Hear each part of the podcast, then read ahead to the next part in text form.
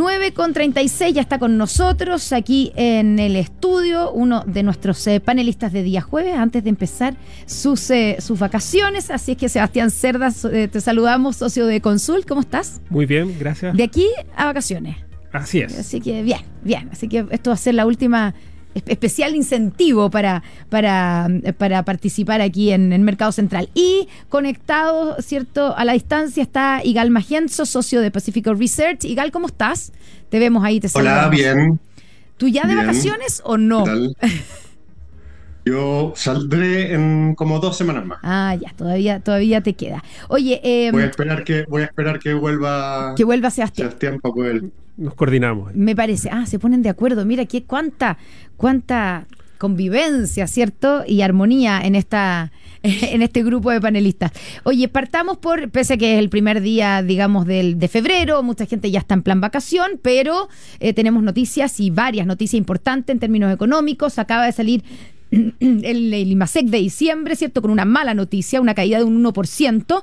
Eh, y esto se une y lo vamos a unir, ¿cierto?, a la noticia que conocimos ayer de la baja de tasas por parte del Banco Central. Pero partamos por eh, la noticia de que sorprendió, ¿no? ¿Sorprende la, el IMASEC de menos 1%, Sebastián? Sí, fue, fue más bajo lo, a lo anticipado.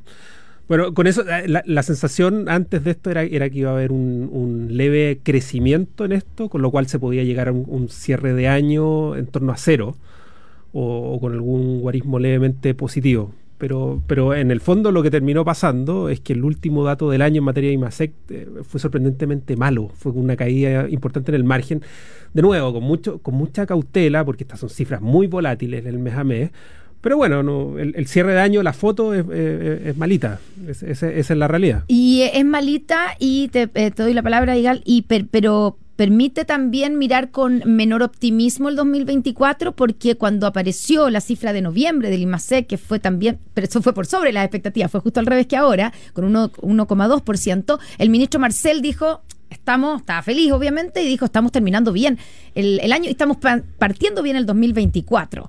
Eh, ¿Esto cambia ese optimismo, Igal? Eh, claro, optimismo que nunca, quizás nunca debió ser mm. tal. Yo entiendo las necesidades comunicacionales del, Ministerio de Hacienda y, del gobierno en general, pero eh, la verdad es que la, economía se mostraba muy estancada. El IMASEC, eh, como dice Sebastián, es particularmente volátil, tiene información que es parcial que luego se corrige. entonces tampoco hay que tomarlo así como tan al pie de la letra mes a mes el IMASEC, sino que hay que mm. mirar más bien las tendencias. Y eh, los últimos IMASEC mostraban que quizás estábamos con una leve recuperación o un leve eh, aumento, digamos, hacia lo que era el, tercer trimestre del año pasado o en los primeros meses del cuarto trimestre. Y eso no era tal, sino que en verdad la economía sigue estancada. Eh, pero con, eran diferencias de matices, porque mm. tampoco era un crecimiento muy, muy espectacular, sino que era ah, más bien eh, eh, algo muy, muy suave. yo diría, raya para la suma, la economía está estancada, no hay que sobreleer los datos mensuales, hay que mirar más bien las tendencias, ver si estas tendencias se, se prolongan o se, o se interrumpen. Y eso es justamente lo que estamos viendo. Lo que parecía una leve tendencia de crecimiento en verdad es un estancamiento y es lo que tenemos que esperar y teníamos que seguir y teníamos que esperar para comienzos del 2024 con una recuperación que probablemente llegue después, eh, en particular dado que el Banco Central está bajando las tasas y probablemente lo haga con algo de más agresividad de lo que había anunciado antes. Ya vamos a ir al tema de las tasas, pero tú coincides, Sebastián, en ese en ese análisis de IGAL, de digamos que finalmente la, economía, está estancada. Eh, eh, pero tampoco hay que sobreinterpretar o sobreleer las cifras mensuales. Yo, creo que el caso de Chile es un caso, de nuevo, esto es una, forma es una nueva evidencia del cuidado que hay que tener de, las cifras del mes a mes con Chile. ¿Se sobregiró el ministro Marcel con su entusiasmo? No, no, porque a veces es, típico de todos los gobiernos en todo caso, y a veces muchas también de los analistas que se sobreentusiasman o que nos sobreentusiasmamos, decepcionamos muy rápidamente con un dato la verdad es que esta economía, yo recuerdo cosas como que han pasado algunas décadas atrás, por ejemplo, que alguna vez una empresa de transporte decidía una, una importación relevante, por ejemplo, de, de aviones o, el metro de buses y teníamos un salto en las cifras de IMASEC por eso. Entonces tampoco hay una... El, hecho de que seamos una economía relativamente pequeña genera esa, esa, volatilidad de cifras. Pero yo coincido con Igal en que sí, eh, la economía está relativamente estancada, probablemente a partir de los impulsos monetarios con una salida, pero, pero relativamente pobre con inflación también en las tendencias, deshaciéndose de manera importante, y el mercado laboral muy rezagado y, estructuralmente complejo.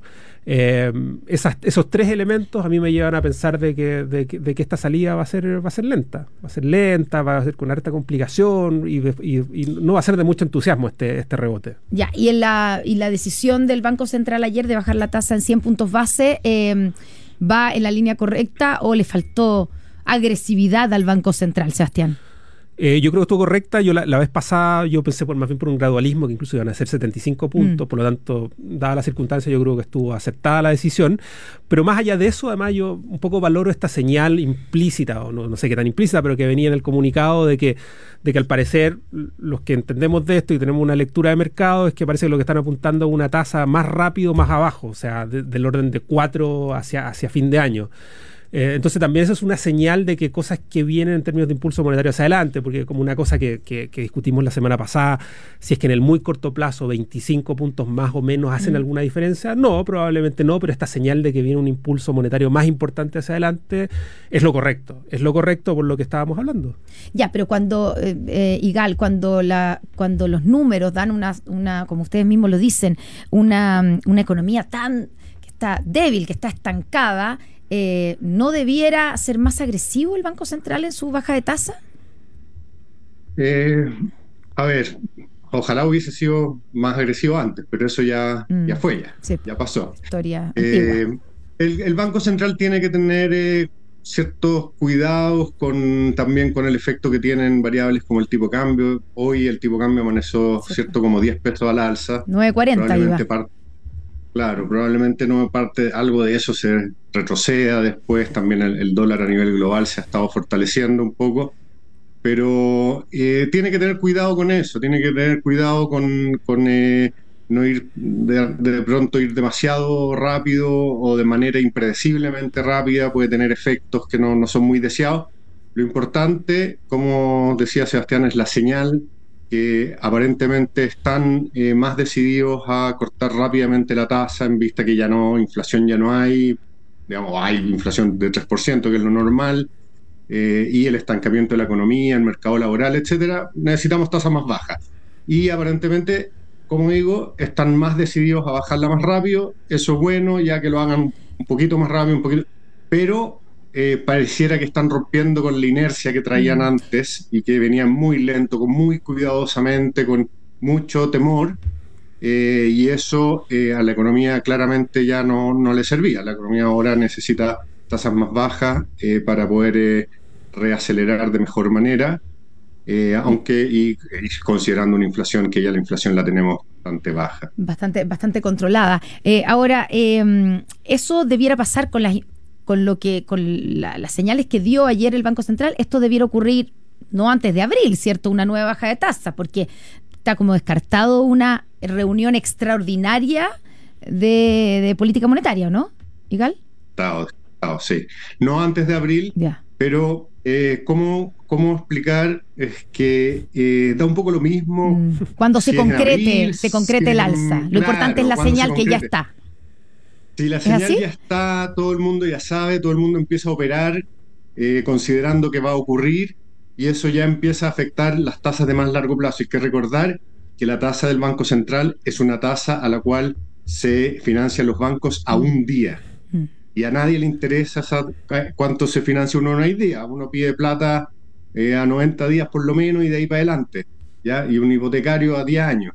Entonces, eh, lo importante es eh, qué pensamos que va a ser el Banco Central en el futuro, más que si lo hace en un mes, en otro mes.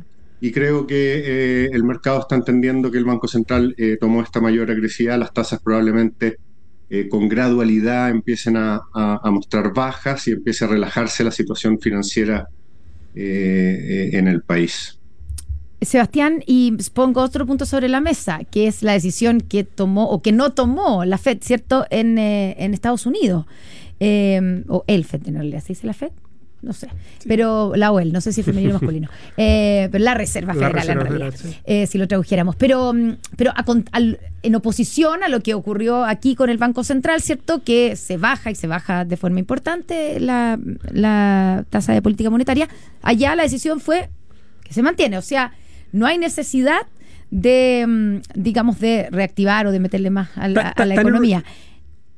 ¿Cómo se Primero, uno dice, entonces eso significa que la economía estadounidense es, mucho más resiliente de lo que se esperaba, pero además eso nos, nos trae como consecuencia que el tipo de cambio se empine, porque obviamente los inversionistas miran a Estados Unidos y las tasas de Estados Unidos que no bajan y es atractivo ir para, ir, a invertir allá, ¿o no? Sí, ¿Esa es la relación? Sí, primero coincido que es la Reserva Federal. Sí, sí, es la Reserva Federal. Sí. Y, lo segundo es que ellos están con un modo algo distinto en Chile, hace un buen rato, mm. están más bien, más que dar señales de hacia dónde van, es más claro, es más que siempre lo han hecho, pero hoy día es más claro que básicamente responden al dato de muy corto plazo. Y, el dato corto plazo en Estados Unidos, por más que hay la señal de que todavía la tasa de interés debiera ir a algún punto hacia la baja, todavía está un poco más dependiente a, mayores preocupaciones de inflación que en Chile no tenemos. Entonces, todo esto lo ha llevado a que, mira, en la medida que, por ejemplo, costos de logística a nivel mundial se han empezado a empinar de nuevo, a subir, entonces hay como un temor inflacionario, eh, y en lugar de dar una señal muy agresiva como acá en Chile hacia abajo, hacia, hacia adelante en materia de tasas de política monetaria, esa señal es bastante más mixta, se que genera esta pausa, vamos a seguir viendo la próxima reunión. Y eso, en general que genera una, una, expectativa de mayor estabilidad a largo plazo en las tasas de interés y por el lado nuestro que estamos esta, esta, por el contrario una dependencia o reaccionando muy, muy rápido en expectativas al corto plazo genera mucha más volatilidad en el tipo de cambio. Entonces mucho de lo que estamos observando hoy día es que es que es que acá en Chile hay como hay, hay una forma distinta de leer la política monetaria versus Estados Unidos y está generando más volatilidad en variables financieras. Esa es la gran, esa es la gran diferencia con los Estados Unidos. Ya, o sea, nuestro, y en el caso del, del, del tipo de cambio, ¿el dólar debiera seguir subiendo? ¿Por esta misma razón? al menos va a ser mucho, muy volátil. No, ¿En qué momento para? Tiene que ver también con consideraciones. Este, este, mundo nuevo o este mundo más renovado con Estados Unidos creciendo muy fuerte, muy resiliente y con la inflación que pareciera que también bajaba, pero, eh, pero eventualmente hay algunos, algunos bemoles por ahí. Eh, tiende a generar la idea de que la tasa ya no baja tan rápido. y, como te digo, eso, se incorpora localmente con mucha volatilidad tipo cambio. ¿Y Gal? Eh, sí, mira, hay algo que, yo he estado mirando respecto a Estados Unidos que se habla bastante poco y que lo miré a propósito de, cifras que estaba mirando para Chile. En Estados Unidos no se ha hecho un ajuste fiscal como se ha hecho acá en Chile. ¿ya? Eh, las transferencias a los hogares a pesar que la economía no ha desacelerado con fuerza, a pesar que el mercado laboral no se ha deteriorado, las transferencias a los hogares siguen siendo mayores, aún considerando la inflación, mayores a lo que había prepandemia. Y Estados Unidos fue, uno, de los países que más recursos desplegó durante la pandemia como transferencia a los hogares, generando, en gran parte generando con eso la inflación que hemos visto, y no han hecho el ajuste. Si uno mira las cuentas corrientes en Estados Unidos, siguen abultadas. Entonces, eso en Chile ese ajuste sí se hizo. Las transferencias volvieron a la normalidad, la gente se gastó la plata que había acumulado durante la pandemia y, no, y se normalizó y volvimos como a la normalidad. Y con eso también bajó la tasa de interés, bajó la actividad económica, etc. En Estados Unidos eso no, no lo han hecho. En Estados Unidos van a tener ahora elecciones, tienen un ciclo electoral más pronunciado. Entonces tienen varias razones por las cuales se habla de la resiliencia de la mm. economía, pero también eh, es una economía que no recibió, no, no, no, tuvo un ajuste fiscal como el que tuvimos nosotros, y tampoco un ajuste monetario como el que tuvimos nosotros, porque tampoco subieron las tasas, estábamos nosotros también, estábamos con tasa cero cuando Estados Unidos eh, tenía tasa cero, y nosotros subimos hasta 11.25 y ellos no, ellos llegaron a la mitad. Entonces tampoco, entonces también, tampoco hay tanta necesariamente tanta magia en lo que está mm. pasando, sino que se están demorando más en hacer el ajuste. Mientras más se demoren, probablemente más severo sea el ajuste. Y los mercados están ahí, eh, eh, eh, eso confunde mucho, confunde mucho la incertidumbre, entonces los mercados se tornan volátiles, el tipo de cambio, el dólar mismo en el mundo sube, baja, después sube, después baja, y eso nos afecta a nosotros con un peso que sube y baja, más nuestras propias incertidumbres. Entonces, ¿hacia dónde va a ir la moneda? yo coincido plenamente con Sebastián en esta oportunidad y como en casi todas, volatilidad volatilidad es lo que tenemos lo que más tenemos certidumbre es que la incertidumbre va a seguir. Eh, respecto a la dirección, eh, va a ser muy dependiente de cómo se vayan dando los, los, eventos, digamos, mes a mes, semana a semana, incluso día a día. Eh, y puede depreciarse primero y acercarse de nuevo a la luca para después volver a apreciarse y volver hasta los 900 y bajar quizás de los 900.